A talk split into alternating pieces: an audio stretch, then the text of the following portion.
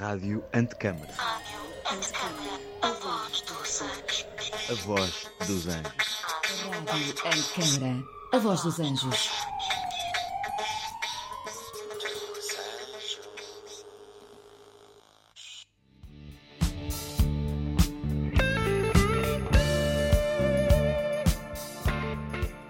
A Maria do Carmo Caldeira e Ana Morgado do Estúdio Blanco.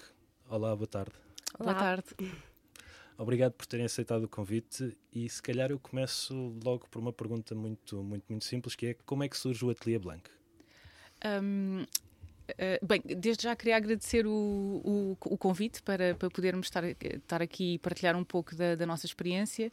Uh, o Ateliê Blanc surgiu em, em 2008.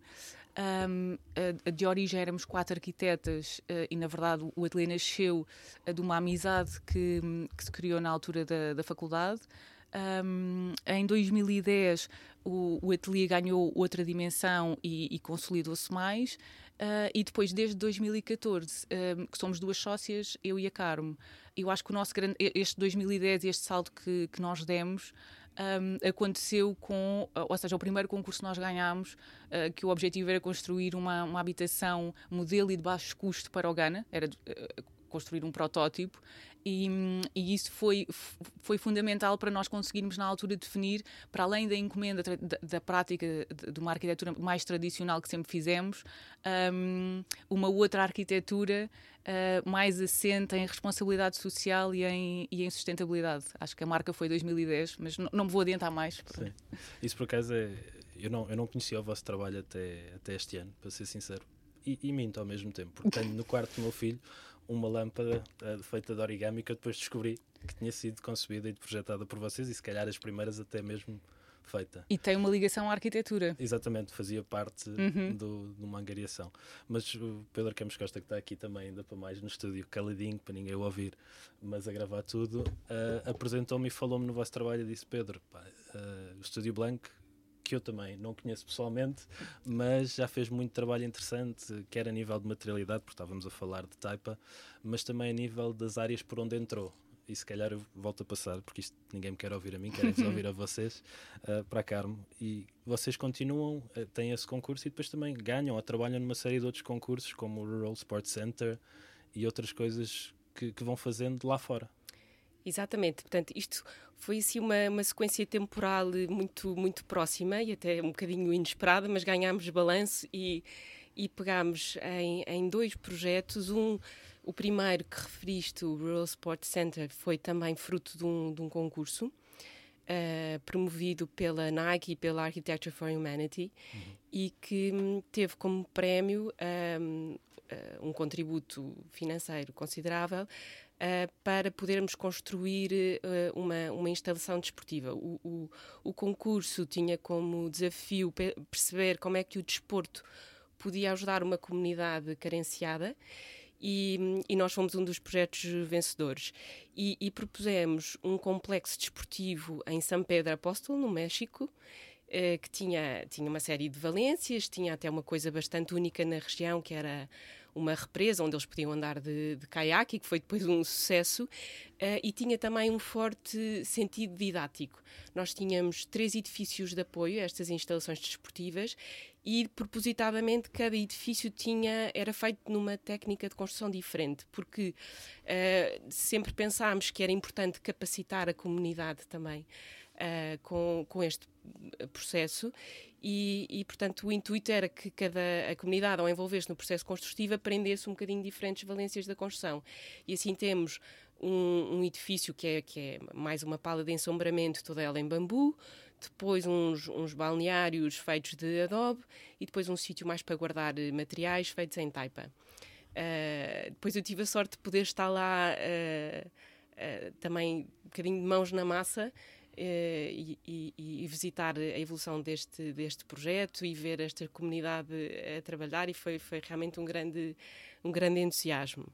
Um, depois, eh, quer dizer, já, já tínhamos o, o Imaging Ghana que a Ana falou, este Rural Sport Center. Pensamos, é isto que nós queremos fazer, uh, porque de facto nós desde a origem do, do, do ateliê tínhamos aqui dois princípios eh, muito importantes para nós, que era um bocadinho da sustentabilidade e do compromisso social, porque ganhámos eh, esta consciência após a faculdade que a maior parte dos arquitetos projeta para os 10% da população mais rica do mundo.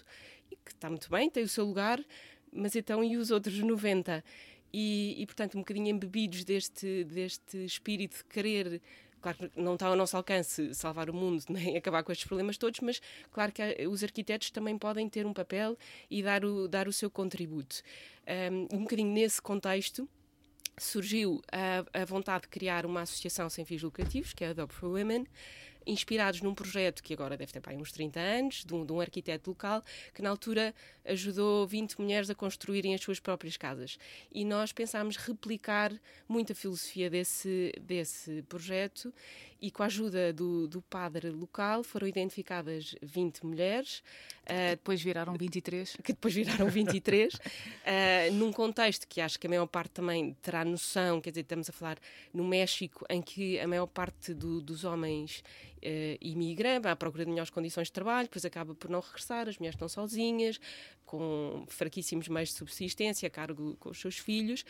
Um, e, portanto, uh, era muito esta ideia de dar-lhes uma casa que elas pudessem chamar sua e também investir muito na tal capacitação. Portanto, todas as mulheres estiveram envolvidas no fabrico dos adobes com que as casas eram feitas, daí a associação chamar-se Adobe Women.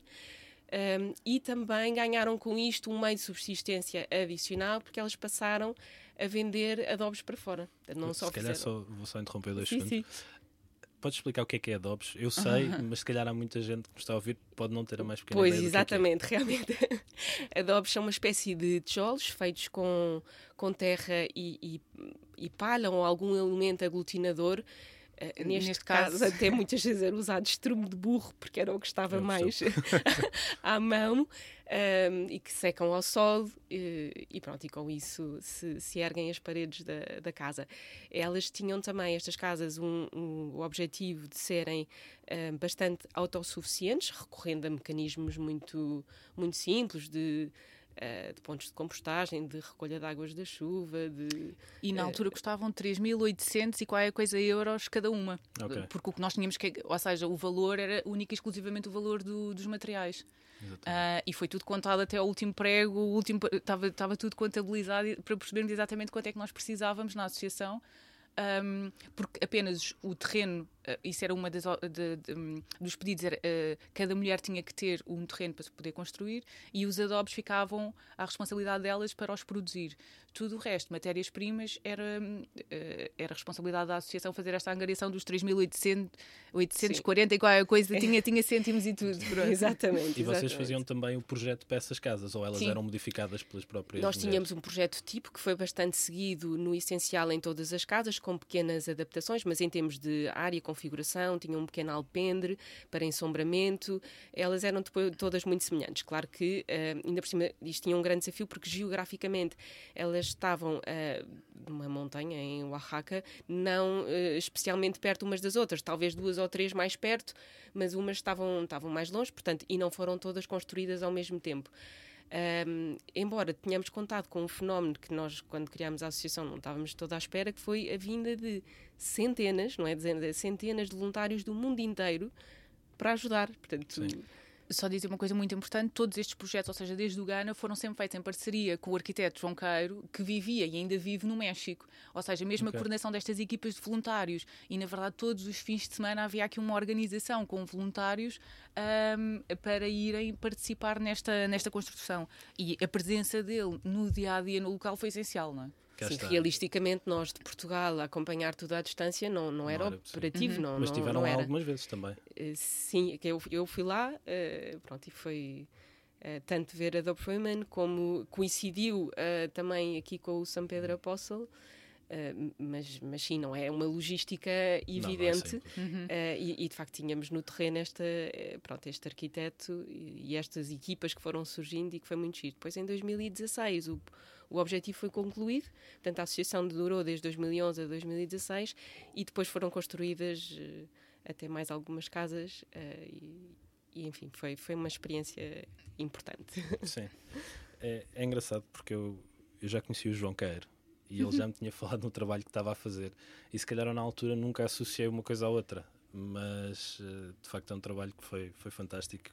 Eu pergunto-vos também, porque eu já trabalhei, a minha mulher trabalhou comigo na altura também neste tipo de, de ambientes, e são às vezes contextos muito dominados por homens. Uh, a arquitetura, infelizmente, ainda é muito, e se calhar o mundo da construção não é preciso irmos para o México ou para o Lesoto em África. Uh, ainda são situações onde por vezes lidamos com mentalidades menos desenvolvidas, para não dizer pouco desenvolvidas, e, e vocês são duas sócias de um ateliê eh, que não, talvez não deliberadamente, mas uh, uh, talvez não se intitula todo, e não se ofendam comigo, com feminilidade, mas são duas mulheres à frente de um ateliê no mundo de homens. Como é que tem sido essa uhum. experiência? Um, ou, ou seja, várias, várias, várias respostas. Um, uma é, é uma curiosidade. Um, porque só há pouco tempo é que uh, descobrimos que provavelmente somos o primeiro coletivo em Portugal só de mulheres. Não é? Inicialmente éramos quatro. E foi porque alguém nos identificou como tal e nós nem sabíamos. É a, Patrícia Sim. Pedrosa que está a fazer um levantamento do, do, dos ateliês uh, portugueses um, e chegou a essa conclusão, ou seja, que nós provavelmente seríamos o primeiro coletivo que, que nós nunca, tive, nunca o fizemos com essa consciência, ou seja, na nossa Sim. cabeça fazia todo o sentido e sempre ter acontecido muito para trás, quer muito para a frente, porque uh, nunca foi por uma razão de, por uma eh, razão de género, não é? Foi por amizade, por identificação de uh, em relação a, a, ao, àquilo que, que nós víamos na, na arquitetura. Uh, e só, só agora, há um ano ou dois, é que, é que soubemos essa, essa curiosidade. Um, em relação, uh, ou seja, sentir diferença ou não, uh, ou sentir mais diferença quando estamos a trabalhar em sítios mais desfavorecidos, porque na verdade é, é transversal aos quatro cantos do mundo. A arquitetura sim, sim. É, um, é um mundo um, mais dominado por homens, sobretudo num contexto de obra. Ou seja, em equipas de engenharia, sim, existem algumas mulheres, mas não são mesmo a, a maioria. Uh, trabalhadores de, empresa, diretor, encarregados de obra, pelo menos nunca vimos, não é? Uh, acho, acho que vão de existir, mais tarde ou mais cedo, uh, com certeza. Uh, ou seja, é, é, transversal, acontece aqui em Lisboa, não é? É assim que nós estamos habituadas a, a trabalhar Sim, e a é viver. É um, acho que existe, existe e, e, e, acho que há de desaparecer, mas a, a nível de, de, reconhecimento de valor, um, é automático reconhecer um valor de um homem enquanto arquiteto. Uma mulher, se, se pegarmos no cenário, por exemplo, 20 e poucos anos, não é? Em obra. Um, uma miúda com 20 e poucos anos em obra tem, tem que se fazer valer, ou seja, tem que provar o seu valor de que sabe. Ela não pode fazer de conta que sabe o que é que está a fazer. Um homem pode fazer de conta, não é? Um arquiteto às vezes não sabe bem, mas uh, faz ali meio de conta. Uma mulher não pode fazer isso. Uma, principalmente nós agora não, não sentimos, ou seja, a experiência e a idade traz muitas coisas boas, não, não se sente nada. Aos 20 e poucos anos fica mais difícil, não é? É, é bom que se saiba mesmo o que é que se está a fazer e o que é que se está a dizer. Um, acho, e, acho que é isso. Acho que e aí acho que às vezes nem, nem é só as mulheres, mesmo homens arquitetos em obra, muitas vezes sim. temos um empreiteiro a dizer-nos: olha, sim, arquiteto, sim, não, você escolha lá a cor Exato. e preocupe-se lá como é que é o remate aí depois do rodapé, uhum. mas isto aqui não, não se pode construir assim. Exato. Portanto, a nossa profissão, de certa forma, já, já é muito descreditada por, por muita gente que está na obra uhum. uh, e, e por vezes é mais difícil. Eu trouxe esta questão aqui só para saber um pouco da vossa experiência mas porque em contextos favorecidos, e nós no ateliê, eu, quando começámos o ateliê aqui em Lisboa, tínhamos eh, muito mais uh, mulheres arquitetas do que, do que homens. Hoje em dia uh, estamos a chegar mais ou menos 50-50, uh, os homens começaram a aparecer, e, mas as mulheres, e quando estão muitas vezes em obras, eu, eu, sinto sempre que têm mais dificuldades, por vezes, em ser ouvidas do que, do que eu. Está bem, eu, eu tenho mais idade, mas. Exato, aprende-se, não é? E a idade ajuda muito, não é? Porque Sim. depois a experiência aprende-se tudo. Uh, mas de começo, quem arranca fica, fica mais difícil. É, é preciso ali um extra mile para, para se fazer ouvir. Uh, sim, nós temos uma história caricata que nós nos rimos. Uma vez estávamos numa obra já a falar de eletricidade ou qualquer coisa, e depois uma das marcas de interruptores era a Gira. E o empreiteiro sentiu-se na necessidade Achou de Gira é a marca. Pronto, e, e, há outros episódios do género. Assumindo, como é óbvio, duas mulheres, Sim. não é? Se Alice é gira, vai, é, é, porque está a falar. E, e há, há, várias assim, ou seja, rimos-nos porque é, é, esse assumir, é, é, é sempre assumir o outro, outro patamar. E por isso tem que saber muito bem o que é que se faz e o que é que se está a dizer para, para, para se conseguir justificar o valor que temos. Eu, antes de passar para a próxima fase da entrevista, que já foca um bocadinho mais uh, no vosso trabalho depois cá em Portugal, vou só contar uma história, já que estamos a falar de, de género, uh, onde talvez em, em, países em desenvolvimento, nós no Lesoto, uh, o nosso programa de, de formação e o trabalho que fazemos hoje em dia pega em jovens arquitetos, jovens construtores, carpinteiros e engenheiros, mete-os todos juntos e fazem um projeto de concepção-construção connosco, do início até ao fim.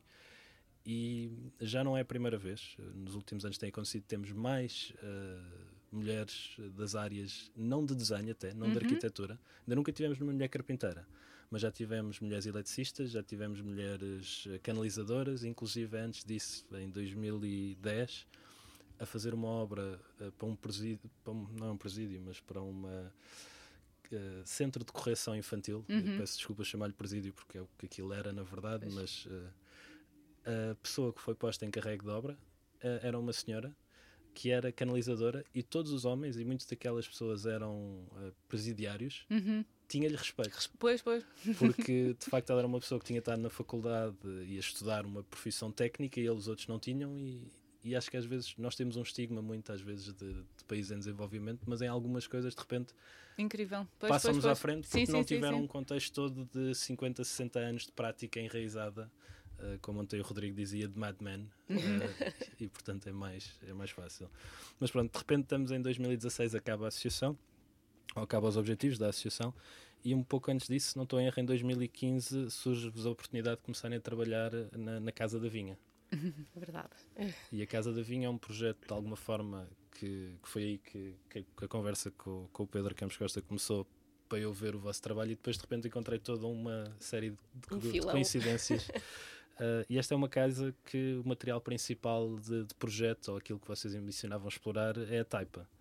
Uh, pronto, é um material muito português, uh, tem um nome português, é ligeiramente diferente de, de outras tecnologias semelhantes e eu vou, vou deixar que vocês falem sobre isso porque eu, não, eu sei muito pouco sobre o type, para ser sincero. Então, a Casa da Vinha, de facto, é um, é um projeto muito, muito especial para nós. Uh, tivemos, uh, tivemos a sorte de encontrar um cliente, uh, de ter um cliente que acreditou desde o início na, na nossa proposta, que passava por introduzir a Taipa como material de construção. E porquê?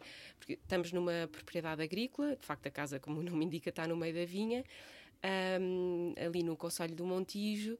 Uh, não é de grande tradição de taipa, mas começámos a perceber que no enquadramento uh, em que a casa se encontrava, no potencial que a terra uh, do, do, terreno parecia ter, no interesse, obviamente, não é? já tivemos a falar disso que tínhamos sobre esta técnica de construção e nas mais-valias reconhecidas desta técnica de construção, achámos que fazia, fazia sentido propor. E, e de facto, este, este cliente acreditou, gostou um, e, e, assim, e assim nasceu a Taipa na, na Casa da Vinha. Uh, claro que um, nós é, também tenho que referir que, que, sempre tivemos aqui uma, um mentor muito, muito importante, desde, desde o Emerging Ghana. Isto é uma técnica milenar que não se aprende, nós também não podemos ter a presunção de ah, estudei umas coisas e li umas coisas e agora sei fazer isto, não é? Uh, que é o arquiteto Henrique Schreck, que foi sempre uma, uma grande ajuda e de uma disponibilidade enorme. Paciência, e, muita paciência. Tanto que, que, que, quer dizer, que nos ajudou, visitámos N obras dele, nos ajudou nos testes da Type, nos ajudou uh, tecnicamente, porque nós também aqui na Casa da Vinha tínhamos aqui o desafio de querer aliar uma, uma arquitetura, uma casa mais contemporânea a uma técnica vernacular. Uh, portanto, esse foi dos principais desafios da, da Casa da Vinha Uh, e, e, tecnicamente era preciso vencer aqui alguns obstáculos. Portanto, uh, mas sim, basicamente foi assim que, que, surgiu este projeto.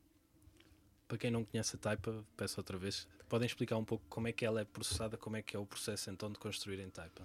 O processo de construir em Taipa é, é, fascinantemente simples, ou seja, existem várias variantes, mas pelo menos o que nós fizemos na, na, na Casa da Vinha é terra crua, não é? Ou seja, estamos a falar de Funciona sempre com cofragem, que se chamam taipais, que são uns painéis, dos, os taipais são feitos em madeira, e a terra, hum, ah, na, na verdade, temos, e aí sim, não é uma terra qualquer, daí é, é muito importante o- os testes para conseguirmos uma terra com a consistência certa, que depois é batida, pode ser manualmente, que é a taipa de pilão, ou pode ser ah, com, com martelo pneumático, que é batida e, na verdade, ou seja, um, eh, eh, pode ser feito com taipal contínuo, ou como se fizéssemos to- toda, toda a pele, toda a envolvente eh, da construção eh, em sequência, ou podem ser feitos com, com taipais um, Os tradicionais os têm dois tradicionais, metros. ah, com 2 metros.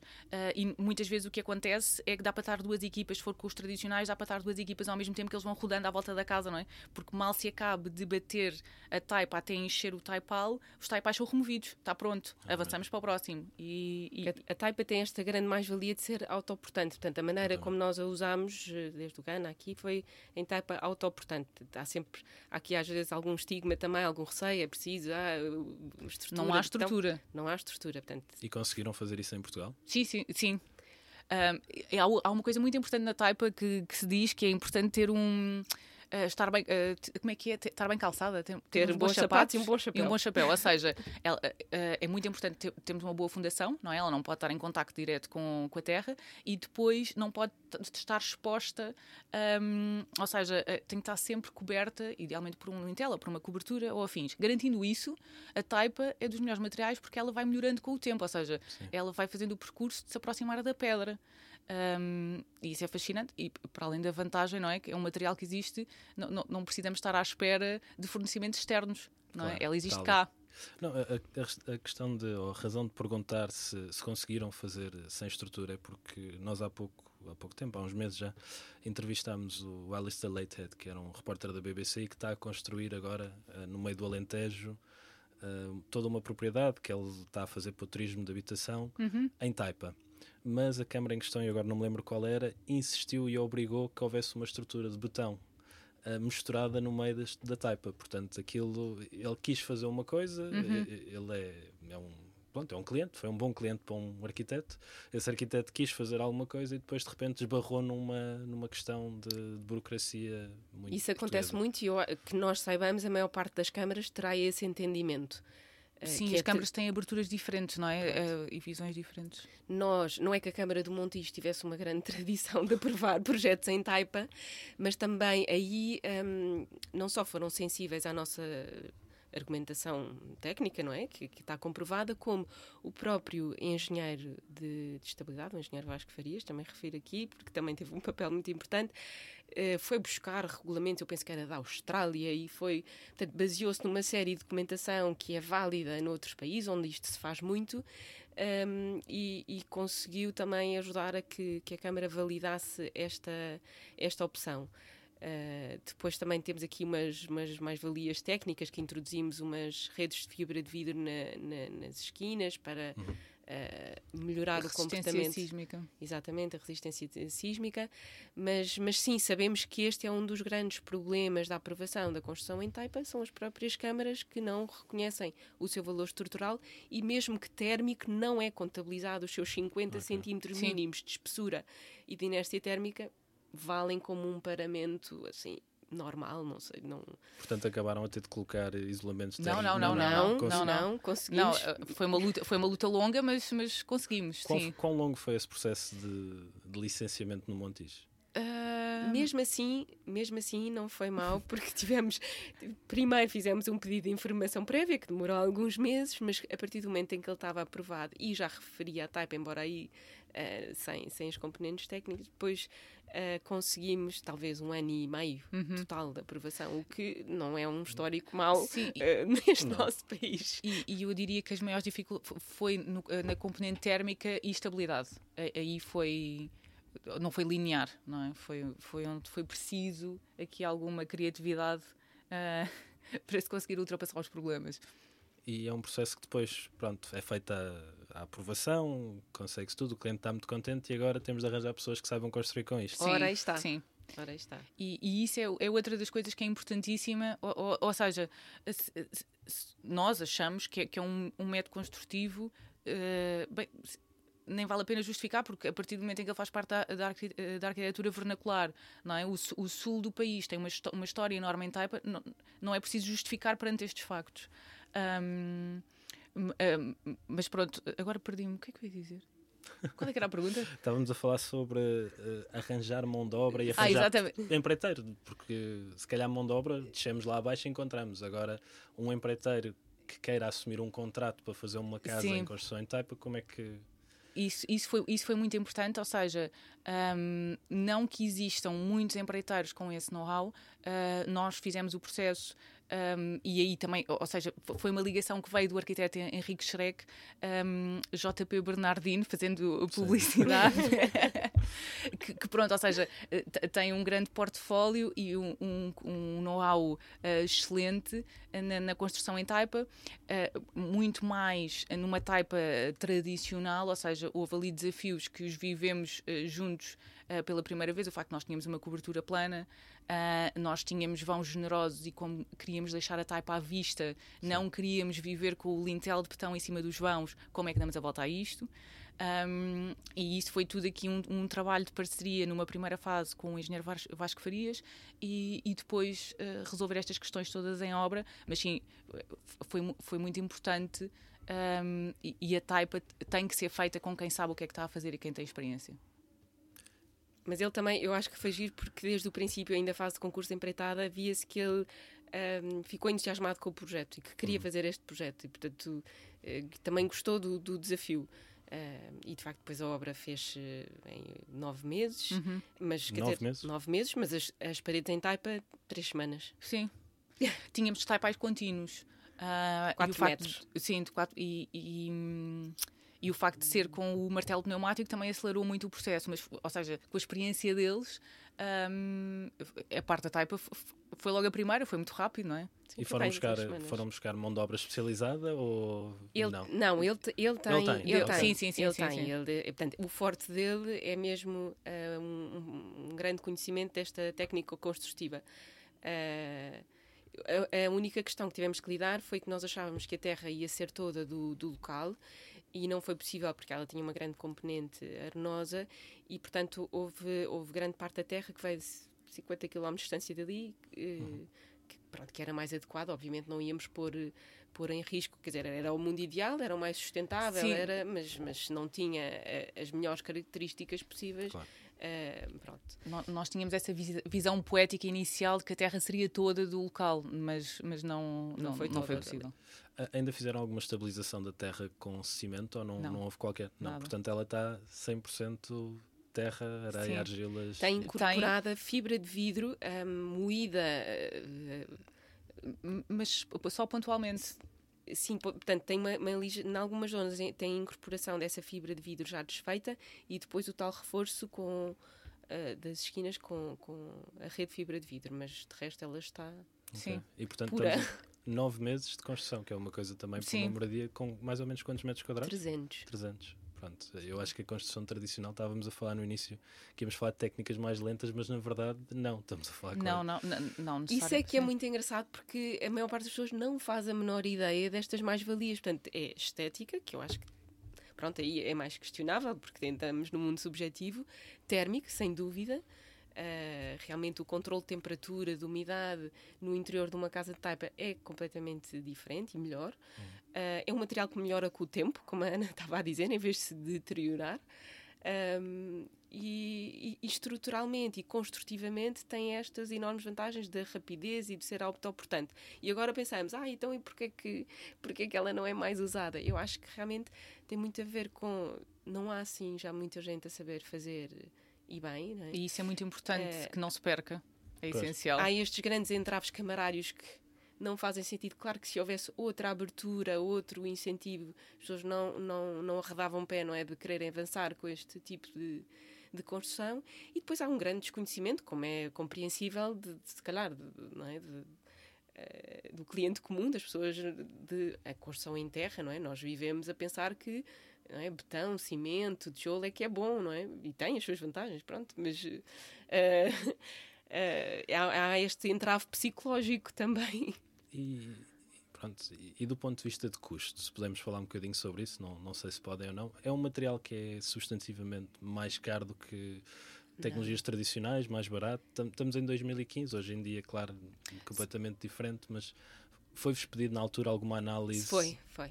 Foi, foi pedido, porque obviamente que o fator custo para um cliente particular não é, também tem, tem muita relevância, eh, um bocadinho eh, tenta, até porque toda, toda a construção desde o início tinha como objetivo ser bastante uh, low cost, ou seja, a casa, apesar de ser grande, é muito simples na sua construção, nos seus princípios, na maneira como está distribuída, não, não, não socorre de grandes uh, luxos, chamemos-lhe assim.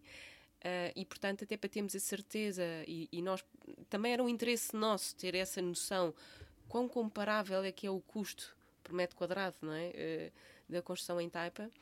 E, e, ela ficava muito parecida, um bocadinho abaixo da construção uh, normal, tradicional, que era quando tínhamos tijolos de cimento e capoto e Sim. estrutura de betão. Uh, e, e não era mais económica porque nós estávamos a deslocar uma equipa uh, uhum. da zona ali de, de, de Algesur, uhum. não é? Para o Montijo, não era evidente, não é? Portanto, isso também se refletiu, obviamente.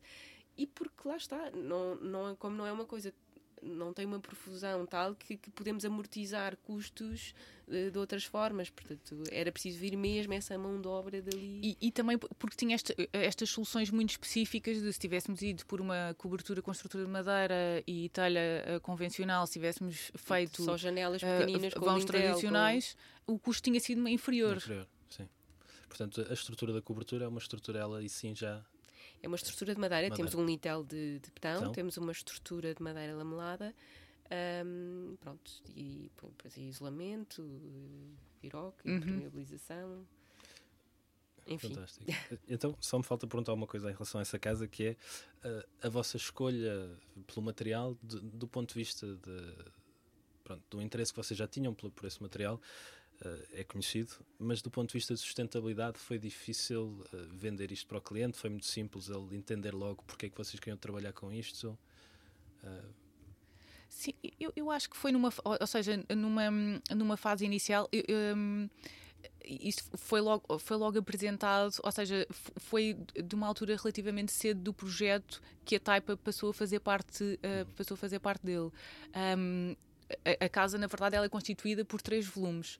Um, o volume das zonas sociais é que é construído em taipa e depois os outros dois volumes são em construção tradicional. Isso, isso, também resultou aqui de um compromisso, não é? De um compromisso e também tínhamos uma questão de área. Ou seja, todo o programa, a, a Taipa tem essa desvantagem, não é? Temos 50 centímetros de paredes exteriores.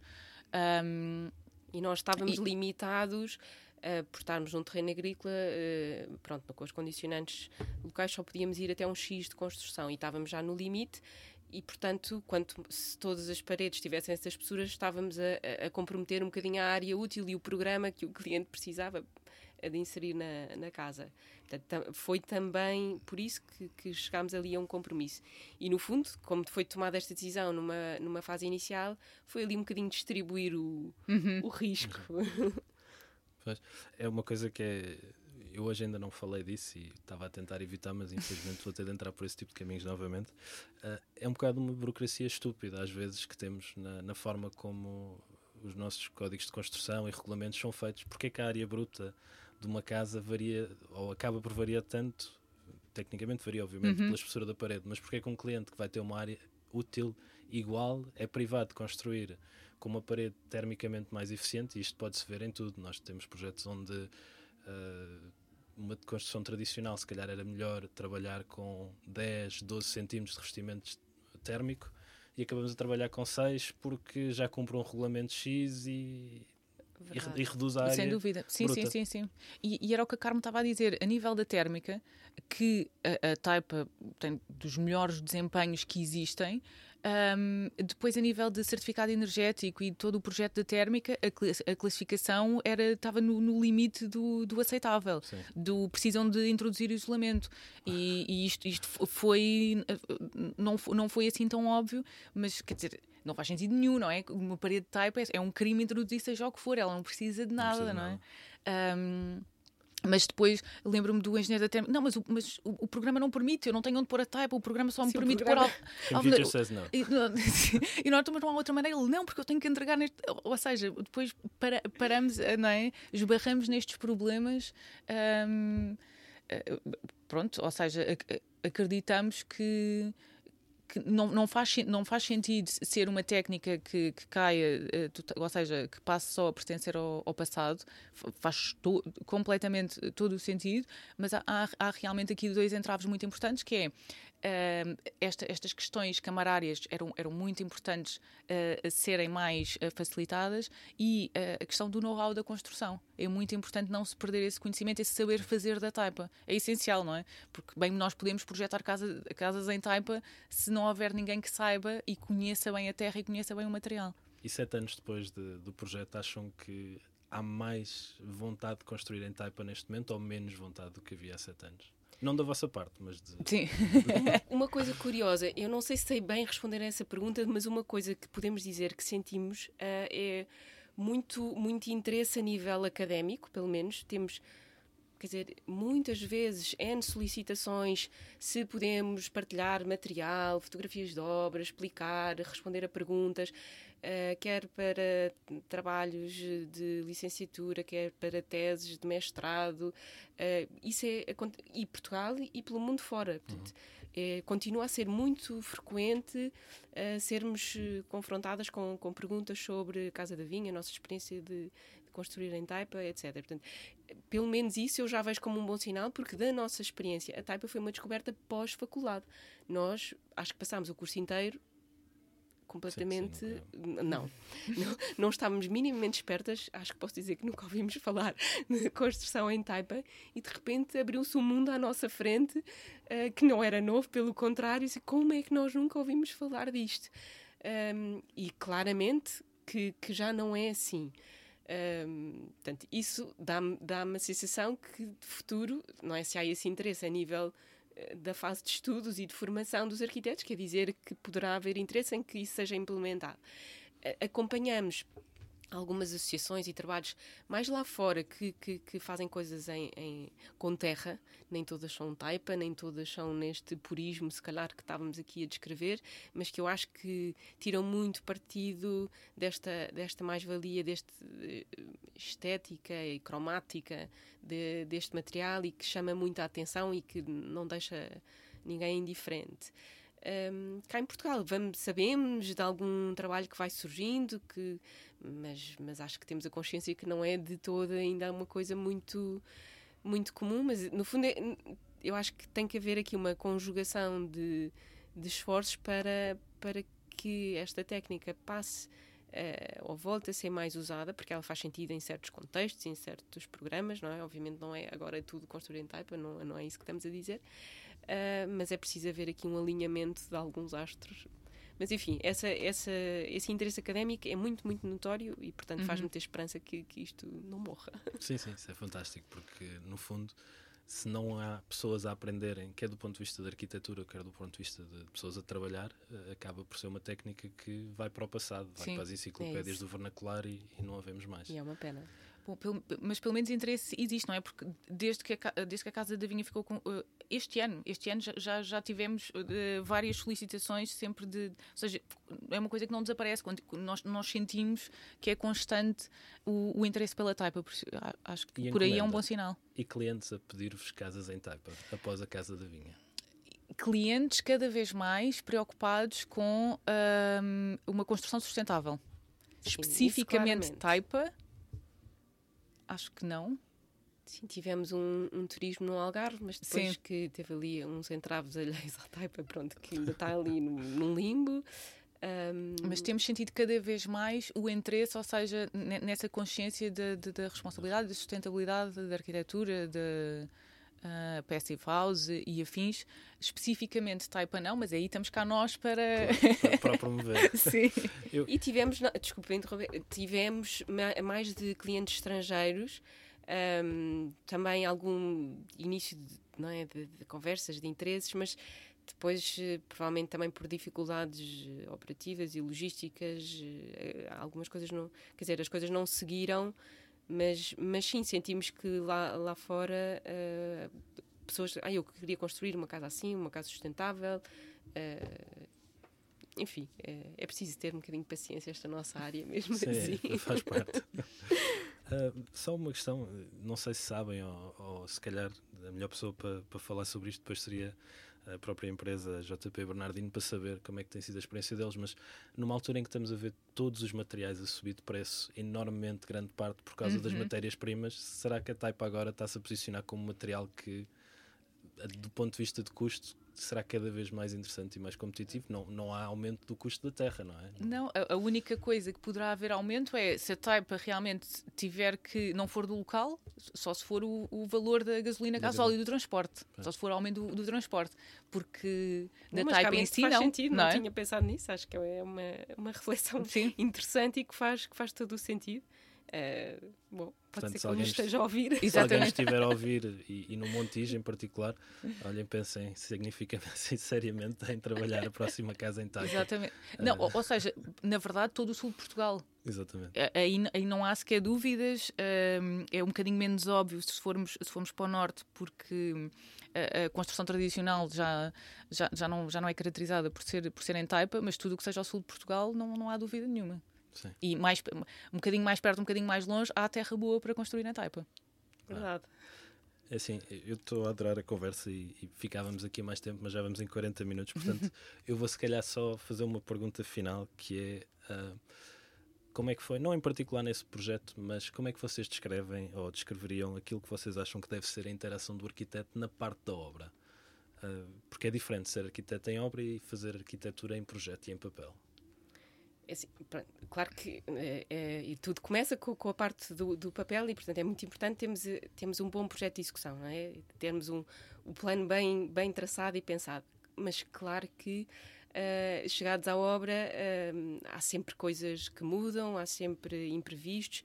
Acho que é muito importante, uh, de facto, os arquitetos estarem, estarem muito envolvidos na fase de obra não só para poderem uh, acomodar e estar a par não é, da evolução e dessas potenciais alterações que possam fazer sentido fazer, como muito para lutar por coisas que são do seu projeto e que foram pensadas e estudadas e estruturadas e que muitas vezes por simples ignorância ou falta de sensibilidade do empreiteiro, do próprio cliente, que não Uh, genuinamente não, não, não consegue valorizar Uh, quer dizer, tivemos aqui às vezes horas a pensar como é que conseguimos alinhar isto com aquilo, como é que aquele material encontrava outro, como é que rematávamos aquilo de um modo oculto e depois chegamos à obra e aquilo está prestes a, a desmoronar-se. Portanto, eu acho que é muito desmoronar-se no sentido de perder essas coisas que nos moeram tanto a cabeça e que podem fazer a diferença, mas quando estamos no meio daquela confusão da obra. Uh, muitas vezes uh, eu acho que sentimos esta, esta desilusão de não estão a perceber porque é que têm aqui os desenhos e, e, e, não, não, não seguem. E, portanto, às vezes é mais também para, para defender e não deixar cair coisas que são realmente importantes e definidoras. Portanto, não por uma imposição, não por uma. Uh, uma arrogância do, dos arquitetos que também os há, e, é? Sim, sim. e, é, e é preciso reconhecer isso mas porque aquilo vai fazer a diferença. E às vezes são coisas simples, mas essa simplicidade pode ser tão bonita e uma mais-valia tão grande. Portanto, eu acho que é muito nesse trabalho de sensibilizar e de não abrir mão de coisas que, que para nós foram importantes e pelas quais dedicámos o nosso tempo e o nosso conhecimento e, e que procuramos criar ali uma solução, por vezes única, uh, para aquele sítio. E pronto, eu acho que passa muito por aí. E o projeto não acaba no fim do projeto de execução, não é? O projeto acaba quando. É, é, ele acaba mesmo quando a obra está concluída. E, e, e é, para, para, nós é essencial, ou seja, fazer projeto sem fazer acompanhamento da obra, não, para nós não faz sentido nenhum. Sim. Não faz sentido. Nós ontem já tivemos a falar um bocado sobre isso. Uh, não sei se depois foi dos microfones estarem desligados, se calhar já foi, mas sobre uh, as diferenças nesse aspecto culturais e de prática profissional entre os vários países. Não sei se estão ao corrente, uh, no, no, Reino Unido, por exemplo, o projeto nem sequer acaba quando a obra está concluída.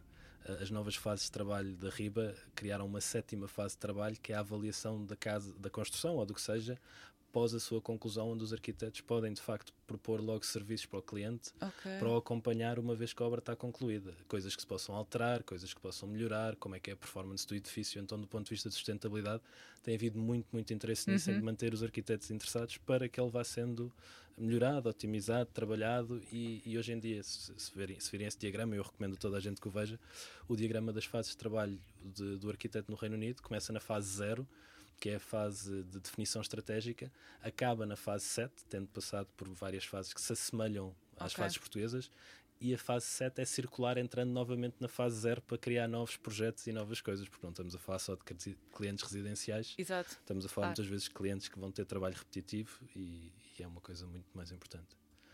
Pois, faz, Faz muito sentido. Sim, sim, sim. Não E- e, sabia. e provavelmente teríamos muito a aprender e alteraríamos muita coisa se efetivamente isso acontecesse, não é? Conhecendo aquilo que a experiência das pessoas Uhum. viverem coisas que nós desenhamos muitas vezes. Às vezes temos quase medo quando, passado três anos, alguém nos telefona o que é que aconteceu naquela obra. Sim, sim, sim, sim. É um bocadinho. Olhem, ah, Ana e Carmo, muito obrigado por terem vindo. Ah, honestamente, foi, foi um prazer estar a falar convosco. Ah, para quem nos esteve a ouvir, ah, obrigado também. Não percam, ainda temos mais duas edições ao vivo aqui do CCB e se não ouviram as ao vivo, podem sempre subscrever ao podcast e ouvir. Essas sim em inglês, onde eu me sinto mais à vontade. Mas ah, muito obrigado. Obrigada a nós. Obrigada. Foi muito bom.